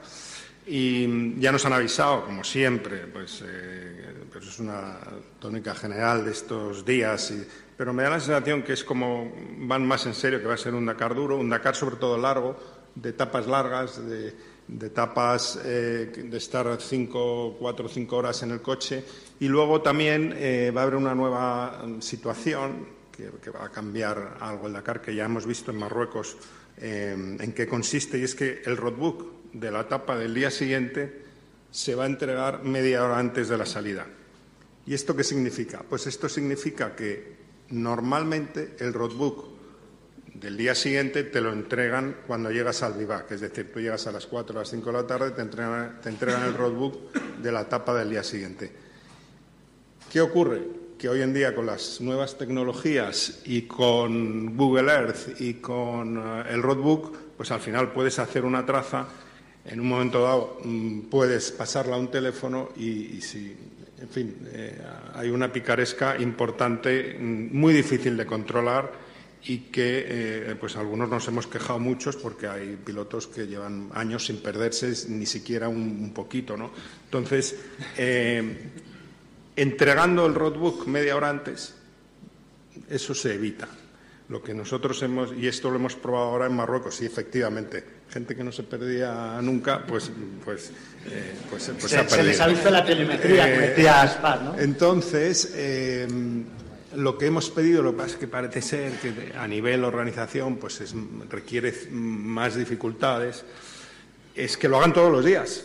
Así evitas cualquier historia. Si tú entregas media hora antes el roadbook, pues ya te olvidas de, que haya una traza, de que haya un Google Earth, de que, de que los copilotos y los equipos puedan preparar la, etapa con, grandes ayudas. Entonces, bueno, pues va a haber días de estos, no sé cuántos, eh, está por decidir, pero espero que, que, sean todos y cuantos más haya mejor. O si no, que no haya ninguno y que te dejen lo otro. o sea, lo que no se puede controlar eh, es mejor dejarlo libre, porque si no es, complicado. Bueno, eh, Fernando ha sido muy valiente de dar el paso de, correr en la Fórmula 1 al Dakar. Son probablemente dentro del mundo del motor de los coches los dos polos más opuestos. Eh, el Dakar en concreto, además, hace falta experiencia, ¿no? por lo tanto, hay que darle tiempo a Fernando de que conozca la especialidad, de que, que se acople a, esta nueva etapa de, su carrera. Y ya digo, para mí ha sido súper valiente por, decidirlo, pero yo creo que, las expectativas que él tiene, como, como ha dicho, si corre, que probablemente mañana pasado se confirme, pues es que yo creo que su intención es más de, ir a coger experiencias este primer año, de ir a, acabar la carrera. Pero Fernando es una persona que tiene unas cualidades y unas capacidades brutales, con lo cual pues eh, el aire se lo va a coger muy rápidamente y, va, seguro que lo va a hacer bien. Eh, es un, yo el único consejo que, por cierto, ayer en el hormiguero lo decía, ¿no? Eh, que le dije, yo, Fernando, por favor respeta la carrera porque es una carrera que es difícil y, que, que, tiene su peligro. ¿no? Eh, conducir a vista durante cuatro horas con muy poquita información en secreto que nunca has pasado eh, requiere una gran concentración y es que te llevas muchos sustos y, hay muchos sitios que, crees que es de una manera y que cuando llegas pues es de otra. De hecho, no sé si viste, os acordáis de las imágenes de, hace dos años con el Peugeot en, una curva que parecía que era mucho más recta, había un poco de polvo y, tuve un accidente bastante serio de vueltas de campana. ¿no? Eso es el típico accidente del Dakar, un poco de polvo, falta de visibilidad te equivocas al juzgar eh, lo que viene, ya no te digo si cuando vas por el desierto y empiezas a, ir un poco rápido, empieza a haber estos medios rasantes de dunas que vas frenando, frenas en uno, en dos, en tres y, no hay nada, y no hay nada. Eh, al quinto dices, bueno, este no hay nada. Como no frenes en el quinto, te pones a dar vueltas de campana hasta que, pues bueno, hasta que, que pares. Entonces hay que, hay que tener paciencia, hay que respetar la carrera, pero yo creo que esta, esta carrera de, de Marruecos a Fernando en concreto le ha servido para entender bien a lo que se va a enfrentar y, todo lo que se va a enfrentar en Arabia Saudita ya lo ha visto en Marruecos. Lo importante es el resultado, lo importante es el paso adelante que ha dado este año, eh, que McLaren está funcionando bien, que McLaren en la última carrera del año pasado con, Fernando y con Bandón pues estaban el 16, el 17 y este año pues están peleando por ser, o, o están en el cuarto equipo. Yo creo que a nivel personal también él ha dado un paso importante, él ha madurado y, yo creo que él está contento y sobre todo, y más importante, McLaren están encantados con él y al final eso es lo que cuenta. Que salga más, salga menos, pues no deja de ser anecdótico. Seguro que si da otro pasito más, McLaren mejora un poco y pelea por, el cuarto, el quinto puesto, pues, pues saldrá más en la tele. Y lo que tiene que hacer es eh, mejorar, eh, mejorar el coche eh, y ya está. Hombre, es un piloto muy joven, tiene, acaba de cumplir 25 años todavía. Yo creo que este año, como he dicho, ha dado un paso muy importante a nivel de madurez, de pilotaje, de confianza, y eso se nota. Y, yo estoy convencido, pero bueno, que no esté yo, pues eh, siendo su padre, pues a lo mejor podría, eh, lógicamente, el, cariño de padre eh, puede pesar, pero he, he tratado toda medida de ser objetivo y con él mucho más yo creo que es un piloto con capacidad de ganar un, mundial y, ojalá lo pueda demostrar y pueda estar en un equipo y en un coche para luchar por, ganar un, mundial. puede parecer, eh, por mi parte, un poco, no sé cómo calificarlo, atrevido el decirlo, pero como, es lo que, como es lo que pienso y además soñar siempre digo que es, que es, que es gratis, pero además lo creo de verdad. No, 100%. 100%. Si no, no iría. Yo ya soy un veterano y por ir ya no iría a ¿no? Como dice... Cuando vas cumpliendo años, eh, el prepararte, porque el Dakar hay que respetarlo mucho, el, prepararte físicamente para estar a tope y, ir con posibilidades eh, requiere esfuerzo. Cuantos más años tienes, más esfuerzo, porque tu cabeza, pues, tienes bien, tal, pero efectivamente, físicamente necesitas pues levantarte todos los días, prepararte, hacer, hacer una hora, una hora y media de aeróbico mínimo, musculación, no sé qué. Y eso, pues, eh, cuesta, pero, pero eh, eso, también te da vida, te da la motivación de levantarte cada día con, con ganas, con ilusión, por lo tanto.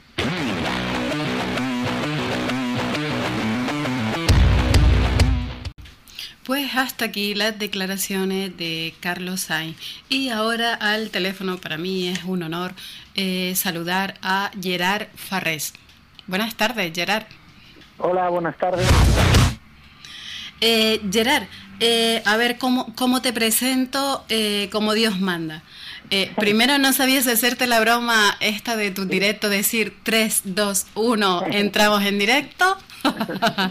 que los que te siguen sabrán de lo que hablo, pero no me sale tan bien como, como a ti. Bueno, Gerard Farrés es conocido por todos a nivel mundial porque tiene una larga trayectoria y un palmarés impresionante.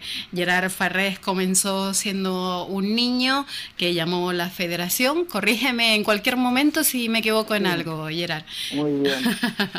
Luego, eh, en el año 98-99, 2000 fue campeón del mundo de enduro junior, en el 2003 eh, campeón también de enduro en la categoría sub-23, en el 2005 campeón de España de cross country, eh, tercero en el campeonato de enduro, ha participado en más de 12 ediciones del Dakar, y en el 2017 eh, consiguiendo el tercer puesto eh, de la general en, moto. Eh, y este último año, 2019, ya se atrevió, cambió de montura y la categoría está nueva, innovadora del side by side o buggy. ¿Es así? Sí, muy bien, muy bien. aprobada, aprobada. bueno, si voy a decir todas las carreras en las que has participado, me falta programa. Eh, Gerard, muchísimas gracias por atendernos. Quiero felicitarte por el recién triunfo en, la Panáfrica. Muchas gracias. Vale. Eh, que estuviste con Dani Olivera.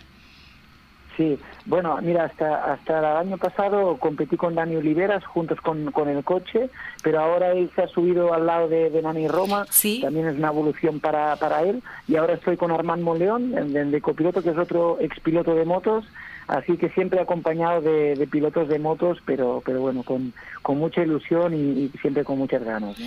¿Y qué tenéis? ¿Que hacer un poco ahora, adaptaros uno a otro en el tema de, leer notas y todo esto? ¿O, ya él eh, ya tiene experiencias como copiloto?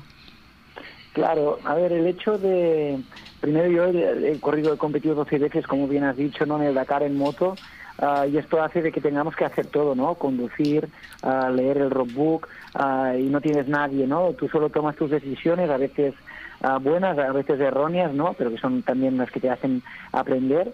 Y ahora en el, en el buggy, ¿no? En este caso yo conduciendo y, mi copiloto pues al lado, nos tenemos que poner de acuerdo, ¿no? Él ah, me dice lo que viene, por ejemplo, CAP 180, kilómetro 2 entre dunas, y yo ahora ya no lo veo, tengo que entender lo que él me dice y, y, bueno, eso yo creo que es más un trabajo de equipo, ah, siempre lo ha sido, ¿no? Aunque haya competido en moto, siempre detrás de, un deporte hay un trabajo en equipo, ya sea con mecánicos, ah, con managers, con fisios, con todo el mundo, pero ahora lo es un poco más ya que tengo a, alguien al lado y los dos formamos ah, este tándem para, para intentar competir al mejor nivel, ¿no?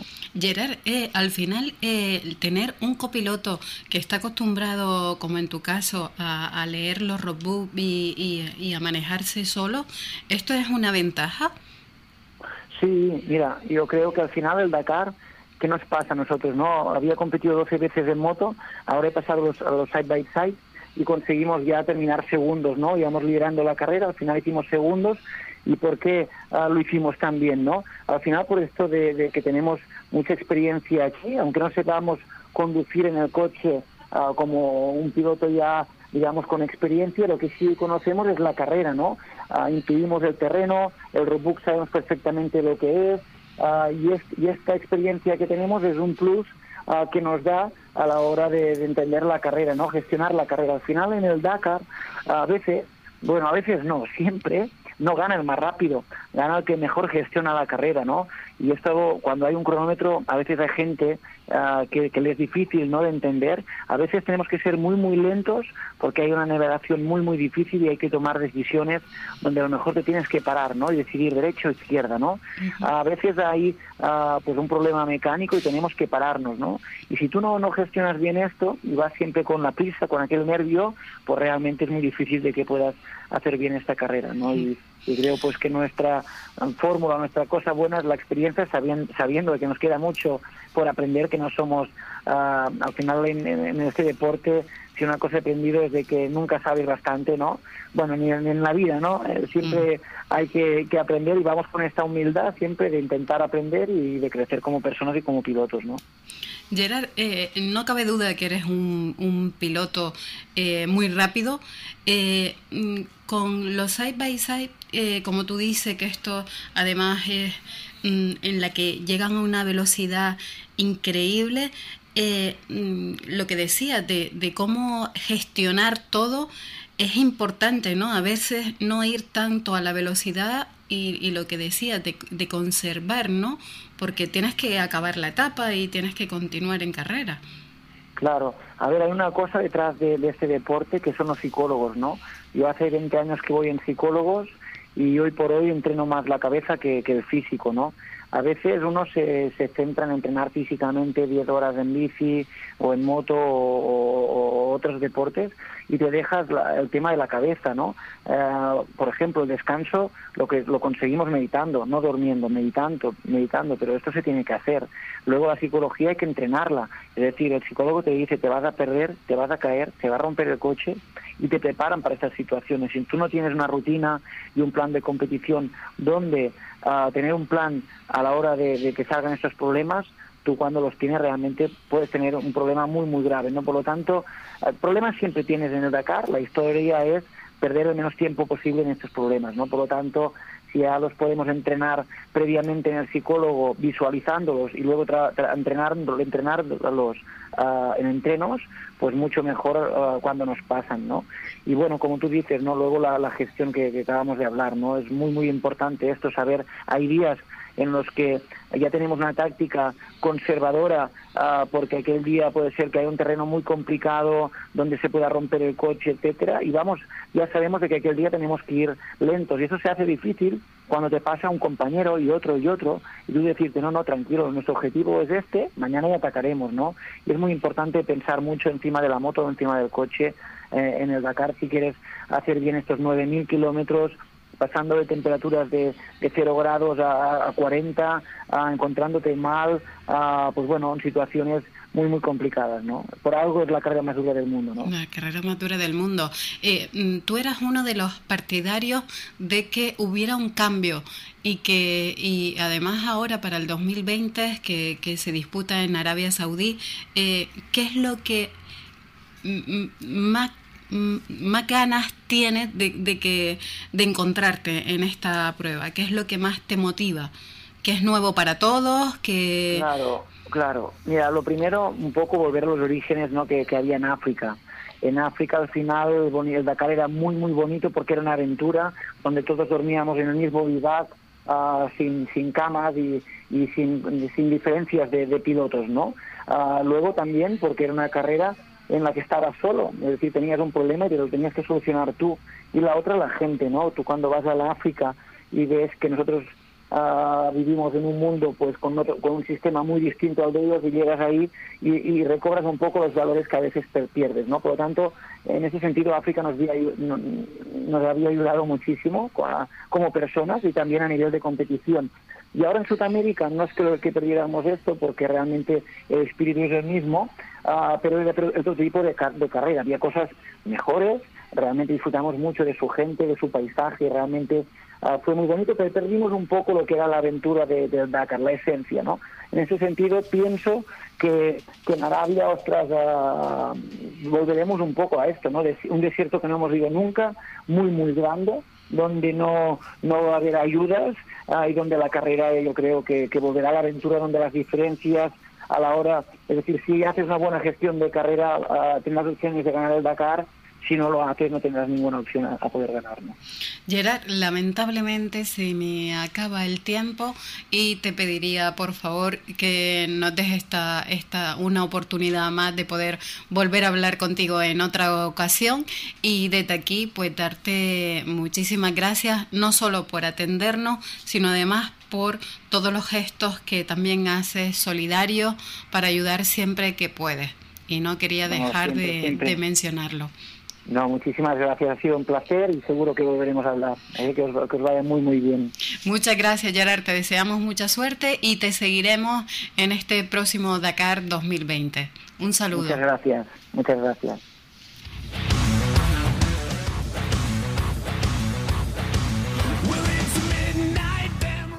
Bueno, pues a todos los oyentes de Radio Feicán, red de emisora, y a los eh, seguidores de Acción Motor, nos hemos quedado cortos con la entrevista de Gerard Ferrer. Es una pena, pero el tiempo manda, están nuestros compañeros con, el programa que continúa en esta emisora. Y eh, desde aquí, pues darles a todos las gracias y nos esperamos, les esperamos el próximo jueves con el especial Off-Road.